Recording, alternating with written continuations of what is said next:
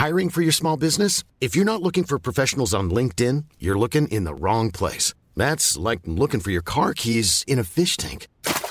LinkedIn helps you hire professionals you can't find anywhere else, even those who aren't actively searching for a new job but might be open to the perfect role. In a given month, over 70% of LinkedIn users don't even visit other leading job sites. So start looking in the right place. With LinkedIn, you can hire professionals like a professional. Post your free job on linkedin.com slash people today. Éducation, santé, environnement. Ça fait dix ans qu'UBS, le sponsor de cet épisode de la story, s'engage dans les investissements responsables. Alors quand j'entends dire qu'il y aura un avant et un après Covid-19, je sais déjà que pour UBS, l'après se fera comme avant, en faveur de la société. C'est aussi pour ça que j'ai choisi d'y placer mon argent.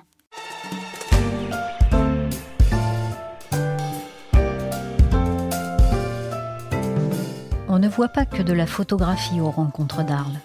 Pour la quatrième année, le festival en accueille un autre, tout l'été, celui du média immersif et des réalisations en réalité virtuelle, le VR Arles Festival. Son palais des festivals est un ancien couvent en centre-ville et on fait la queue dès 10h du matin pour visionner les films. Je suis Michel Varnet et Pierrick Fay me prête le micro de la Story, le podcast d'actualité des échos, pour aller voir si la réalité virtuelle devient rentable.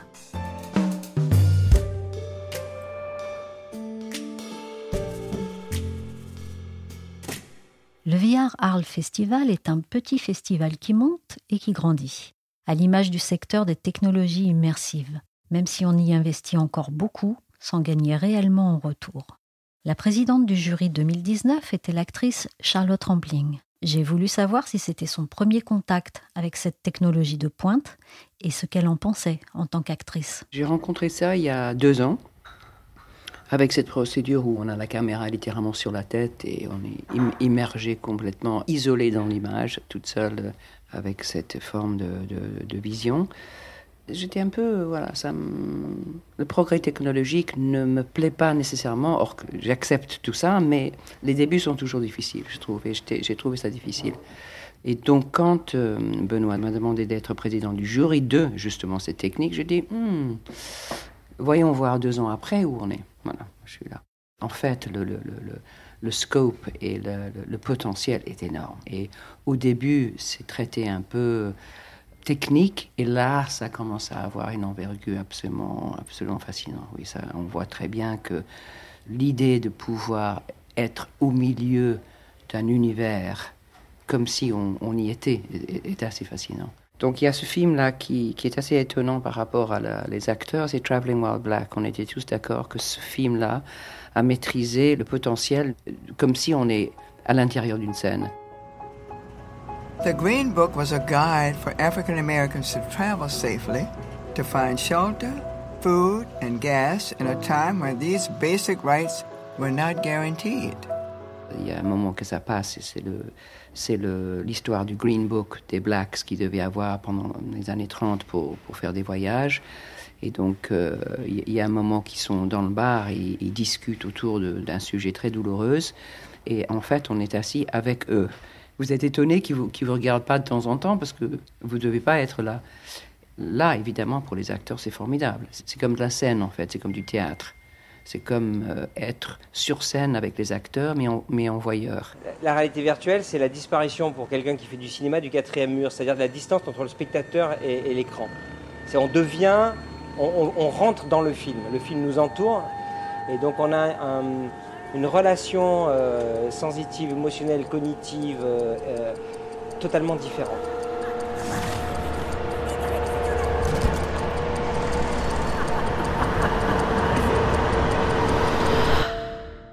Fond, le fantasme de toute personne qui raconte une histoire et qui le fait avec du cinéma, c'est un moment de devenir un personnage à l'intérieur du film le film de, Yann Kounen, qui est Seven Lives, qu'on a primé. Les, acteurs dans, ou les protagonistes dans le film vous prend vous aussi dans le film. C'est-à-dire, il y a des moments que c'est assez angoissant. On ne sait pas exactement ce qu'ils ce vont vous faire avec vous, mais ils s'adressent à vous directement. Voilà, donc il y a toutes sortes de, de choses de ce niveau-là qui sont fortement intéressantes. Quelle a été votre plus forte impression ou révélation dans le programme de cette édition? Je pense que la plus forte révélation, on peut dire, c'était avec un film qui s'appelle Reanimated. C'était l'histoire d'un oiseau qui est disparu et qui on n'a jamais retrouvé. C'était la, recherche de cet oiseau à travers un, paysage et un monde absolument extraordinaire. On était dans ce monde-là. Et ça, j'ai vraiment senti physiquement, avec une émotion très forte, ce que, ce que ça pouvait être, ce, phénomène d'entrer dans totale immersion dans une imagerie. On était dans le jungle et on allait de plus en plus en plus haut et les choses devenaient de plus en plus gros et puis des arbres, et puis des oiseaux et le son et on montait, on montait. C'est comme si on allait à, aller à l'éternité, quoi. C'est un voyage vers l'éternité dans, dans, dans, cet univers-là. Et ça donnait aussi l'impression de, de, assez effrayant parce qu'on regardait en bas de plus en plus et on sentait qu'on était de plus en plus dans l'espace, littéralement dans une forme d'espace, mais où les arbres continuaient à grandir, à grandir, et les formes étaient de plus en plus massifs. Donc c'est des sensations étonnantes, oui. Un cinéma d'un nouveau genre, donc, qui appelle des lieux d'un nouveau genre. Debout ou assis, sur un siège pivotant ou bien calé sur une chaise longue, le spectateur casqué de la VR est coupé du reste du monde. Dans la salle règne un silence de cathédrale. On est loin de l'expérience collective du cinéma de quartier avec ses chuchotements et le bruit de pop-corn. Pourtant, un producteur et exploitant de cinéma bien connu est présent et partenaire, le groupe MK2. Il s'intéresse depuis plusieurs années aux technologies immersives et coproduit de 1 à 2 films de ce type par an. Mais quand on est à la tête d'un réseau de 26 cinémas, comment on envisage la salle du futur? Ça, c'est une bonne question. Je pense qu'on pourrait y dédier un épisode ou un podcast euh, en tant que tel. Elisha Karmitz c'est directeur général du groupe MK2. Ça peut prendre toutes les formes, qu'on y ajoute des services, c'est possible. Pour moi, l'intérêt d'abord d'une salle de cinéma, ce n'est pas la taille de l'écran, c'est d'abord de créer les conditions d'une qualité d'attention pour le public qui est extrêmement forte. La salle est différente par nature de la télévision, des réseaux sociaux et du mobile. C'est que dans une salle de cinéma, on a une qualité d'attention qui est plus forte que partout ailleurs et qui est comparable en effet à celle d'une salle de spectacle, du spectacle vivant, d'une salle de concert. Et c'est ça qu'en fait tout l'intérêt. Mais est-ce qu'on peut imaginer aussi certaines salles de cinéma extrêmement silencieuse parce que tout le monde aura un casque euh, de réalité virtuelle? Écoutez, oui. Moi, je pense qu'on peut, on peut même imaginer qu'aujourd'hui, les, demain, les gens se retrouvent dans une salle de cinéma pour regarder un contenu sur leur téléphone portable. Si à un moment, on arrive à recréer dans cette salle-là une qualité d'attention qui est extrêmement forte, et si c'est une forme de médiation que souhaiterait l'auteur, moi, j'y verrais pas d'inconvénient. Je pense pas que l'enjeu, il soit, par exemple, entre le téléphone ou entre la taille de l'écran du téléphone et la taille de l'écran de la salle. Je pense qu'on a beaucoup posé un paradigme autour de ces notions-là depuis de ces dernières années. Ça, je trouve ça assez peu intéressant. Par contre, la bataille de demain, c'est celle de la qualité de l'attention. C'est pas de l'attention en tant que telle, c'est vraiment d'avoir une attention d'une qualité supérieure. C'est de savoir que la réception des informations qui vont être données vont pouvoir aller se loger en effet dans un endroit du cerveau dans lequel euh, il va y avoir plus d'attention, plus d'intérêt, plus d'impact. Et moi je pense que les auteurs cherchent d'abord aujourd'hui dans leur création à avoir un impact pour le public. Et toutes les formes de médiation des contenus n'ont pas le même impact. Il y a une différence de nature entre euh, un contenu vu sur un réseau social et zappé entre beaucoup beaucoup de contenus euh, et une heure d'attention ou deux heures d'attention dans une salle de cinéma. Je dis pas que l'un est mieux que l'autre, mais je dis juste que ce n'est pas tout n'est pas dans tout et tout n'est pas la même chose. Face à la concurrence de la VOD, l'implication de MK2 dans les contenus immersifs a vocation à diversifier ses activités et ses revenus. Mais en dehors des festivals, existe-t-il un marché? On peut trouver quand même des retours à investissement à condition de diversifier ses possibilités de revenus. Aujourd'hui, par exemple, sur la base euh, d'un tournage euh, qui a été fait pour une œuvre de réalité virtuelle, la réalité virtuelle n'est pas la seule possibilité d'exploitation. Ensuite, on peut avoir des exploitations, par exemple, dans des dômes 360. On va avoir une projection à 360 dans un dôme euh, sans les casques. on va pouvoir en faire des installations muséales. on va pouvoir aussi parfois potentiellement en faire des œuvres qui vont avoir une exploitation flat, 2D, audiovisuelle classique. Euh, on peut, euh, par exemple, si on a fait une création sonore extrêmement intéressante, avoir une exploitation uniquement de la création sonore. Donc, faut diversifier, faut trouver d'autres sources de revenus. Par contre, c'est vrai que c'est euh, tout ça est hybride, embryonnaire. Donc, il n'y a pas une règle, il n'y a pas une manière de faire.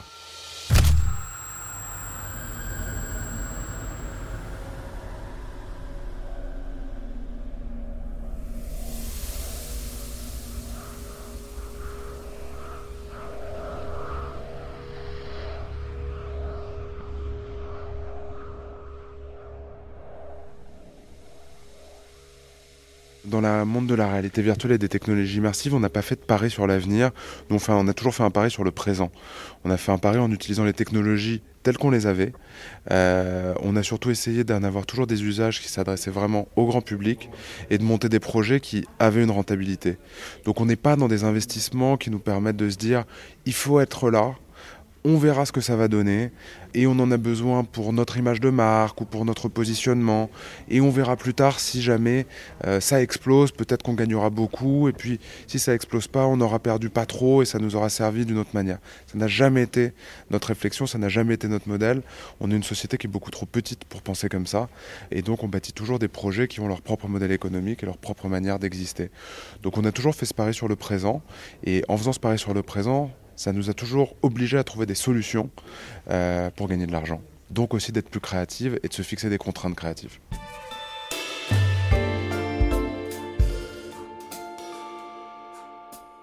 Pas de révolution chez MK2. L'exploitation des salles reste de loin la part de revenus numéro un, dans un chiffre d'affaires attendu à près de 100 millions d'euros en 2019. Même si, selon une étude de l'Association du cinéma français Unifrance, le marché de la VR française à l'export a progressé de 415% de 2017 à 2018. De quoi rassurer les fabricants de matériel quand on sait que les ventes de casques ont jusqu'à présent déçu et que le marché des PC a reculé de 30% en 10 ans? Intel est partenaire technologique du VR Festival d'Arles depuis le début. J'ai demandé à Michael Moreau, responsable des relations publiques pour l'Europe de l'Ouest, si pour le moment la réalité virtuelle ne représentait pas que des dépenses. Aujourd'hui, en fait, la, la, réalité virtuelle, effectivement, ça représente des investissements importants. Pourquoi? Parce que on voit cela à travers un prisme un peu plus global, qu'on va qualifier de toutes les expériences immersives. Traditionnellement, c'est vrai qu'on voit la réalité virtuelle comme étant quelque chose qu'on a dans son salon. Mais en fait, la réalité virtuelle, euh, aujourd'hui, apparaît dans tout un tas de domaines. On parle du cinéma, on parle du sport, on parle des voitures autonomes, on parle de la médecine, on parle de l'architecture. Il y a vraiment tout un tas de domaines qui aujourd'hui voient ce que la réalité virtuelle peut leur apporter. Et donc du coup, il est important pour une société comme Intel d'investir en amont de manière à proposer des solutions qui soient adaptées. Peut-être qu'on peut prendre un exemple, je vous ai parlé de la voiture autonome. Une fois que la voiture est autonome, le conducteur devient passager.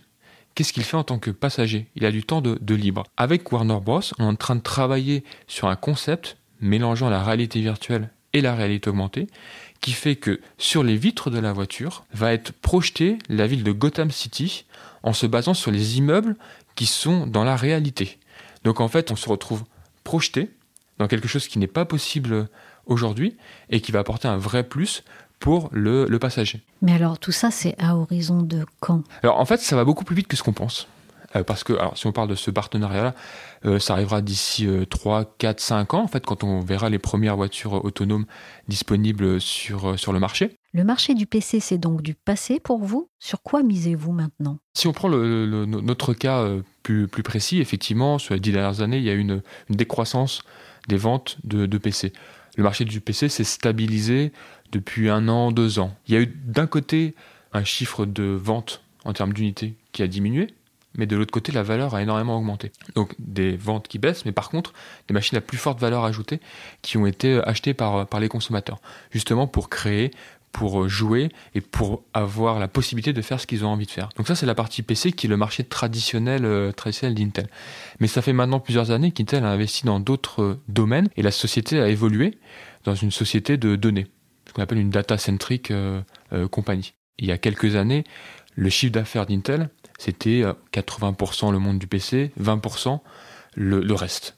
Aujourd'hui, on est quasiment à du 50-50. Donc Intel a beaucoup investi dans le monde du data center, a beaucoup investi dans la voiture autonome et de très fortes acquisitions, a beaucoup investi dans la 5G, qui sont des domaines extrêmement euh, porteurs, où il y a beaucoup d'investissements qui sont faits maintenant, mais il y a déjà des retours sur investissement que l'on voit, et ces retours sur investissement seront encore plus importants dans les années, euh, dans les années à venir. Chez Intel, les investissements, ça représente combien? La R&D d'Intel, euh, en moyenne, ces dernières années, c'était à peu près 20% du, du, chiffre d'affaires. L'année dernière, les investissements en termes de R&D, c'était entre 18 et 19 milliards de dollars. Donc c'est extrêmement euh, euh, conséquent. Et c'est vraiment une constante hein, depuis, depuis des années. Et le VR Festival dans tout ça, quel intérêt pour vous d'y être? L'intérêt, il, est double. Il est effectivement, comme vous voulez de, le dire, de montrer les évolutions de la réalité euh, virtuelle et comment aujourd'hui toutes les expériences immersives vont permettre à l'utilisateur de prendre le contrôle, de se sentir impliqué et d'interagir avec le, contenu, soit du contenu dans le monde du cinéma, dans le monde du sport ou autre. Mais ça donne également des idées à des acteurs dans d'autres euh, domaines, notamment dans le domaine euh, du sport. Euh, on a des, des, collaborations avec différents stades, par exemple, en, Europe, stade du Real Madrid, stade de Barcelone, d'Arsenal, Liverpool en, en, Angleterre, qui eux sont extrêmement intéressés par ces technologies. Donc ils ont mis en place une technologie qui s'appelle Intel TrueView, qui en fait consiste à mettre 38 euh, caméras 5K dans les stades pour leur permettre et permettre aux diffuseurs de capturer, et je dis bien capturer, je ne parle pas de recréer, ce qui se passe dans le match. Et du coup, en tant que spectateur, ce qu'on va pouvoir faire, c'est, imaginons il y a un but de Lionel Messi, le diffuseur va nous proposer sur Internet par exemple les 30 secondes qui ont amené ce but-là, et on va pouvoir choisir l'angle de vue, on va pouvoir décider de zoomer sur le pied de Messi, euh, de se mettre à la place du gardien, on est vraiment en contrôle de ce que l'on voit, on est en contrôle de l'action et on se crée sa propre expérience. Donc être partenaire technologique d'un festival comme le Film VR d'Arles, ça permet justement d'ouvrir les perspectives à tout un ensemble d'acteurs.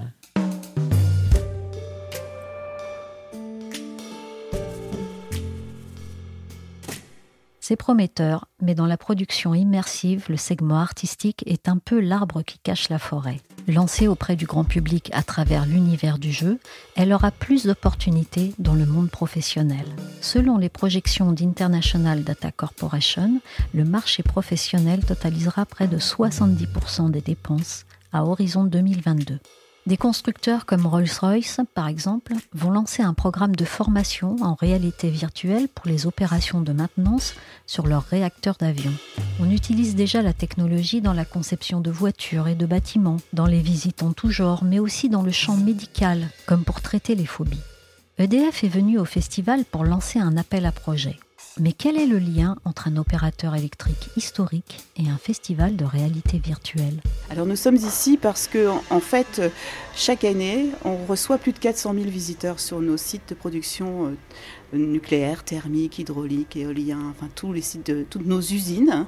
Et euh, aujourd'hui, on voudrait euh, trouver un moyen de, de, communiquer, de poursuivre ce dialogue et cette médiation sur nos sujets avec un moyen de création artistique euh, novateur. et on pense que la réalité virtuelle, sous toutes ses formes, peut, peut répondre à cette question-là. On n'est pas à notre premier essai, on a déjà réalisé et confié la réalisation à Clément Soulagnon et affiche euh, un, film en réalité virtuelle qui s'appelle euh, La fabuleuse histoire de l'électricité. Et euh, donc on pense que ça peut, ça a vraiment un, avenir pour bien expliquer et vivre ce qui se passe au sein de, nos, de nos usines. Valérie Bernet est directrice de la communication, industrie et territoire chez EDF. Ce qui est important, c'est toute l'expertise EDF dans le domaine de, de, la réalité virtuelle, puisque nos techniciens, nos ingénieurs aussi s'entraînent, que ce soit en matière de simulation de conduite de réacteurs nucléaires, que ce soit en matière d'auscultation des grands barrages ou des grandes éoliennes. Donc en fait, euh, le virtuel est présent ou la prévention en matière de sécurité incendie. Donc le, virtuel est là, il est présent et il y a beaucoup de technologies de développer au sein de notre entreprise qui peuvent à un moment donné euh, faire le lien avec une opération de création artistique pour parler de nos usines au plus grand nombre. Vous voulez dire, il existe déjà des dispositifs de réalité virtuelle à vocation professionnelle et technique au sein d'EDF? Absolument, oui. Il existe des dispositifs euh, de simulation, de, mise en situation euh, euh, liés à nos ouvrages, absolument. Donc la technologie, elle, existe déjà, si je puis dire. Elle n'est pas aussi avancée au sens, elle n'est pas créative, elle n'est pas, elle pas onérique. Au contraire, elle, travaille le réalisme. Donc c'est le virtuel au service de la réalité industrielle pour permettre des actes de, ben, maintenance, de, simulation de conduite de centrales, de sculptation de barrages comme je le disais tout à l'heure, il y a des compétences qui sont développées au sein de notre entreprise ou de certaines startups qui rentrent dans nos, dans nos prix EDF Pulse. Et donc euh, voilà, donc on est déjà très engagé et donc en fait on veut faire ce lien avec ce, futur euh, réalisateur, créateur. Il aura le soutien de l'entreprise entière en fait. Le futur des contenus immersifs se dessine donc davantage sur l'expérience et le technique que sur l'artistique. Dans le cerveau, il crée une illusion de réalité. Mais pour que ça marche, le temps de latence entre le mouvement et l'image qui en résulte doit être inférieur à 20 millisecondes. Au-delà, ça ne prend pas et on éprouve des nausées et des maux de tête. Et pour le souvenir qu'il laisse, on sait maintenant que scientifiquement, la réalité virtuelle s'inscrit dans les zones du vécu plutôt que dans celles du vu. Fascinant, non? Et un peu inquiétant aussi.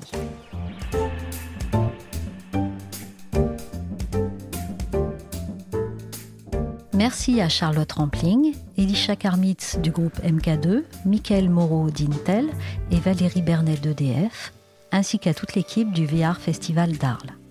La story c'est fini pour aujourd'hui. L'émission a été réalisée par Adèle Itel. Vous pouvez télécharger nos précédents épisodes sur toutes les plateformes de podcast. Pour l'info en temps réel, c'est sur leséchos.fr.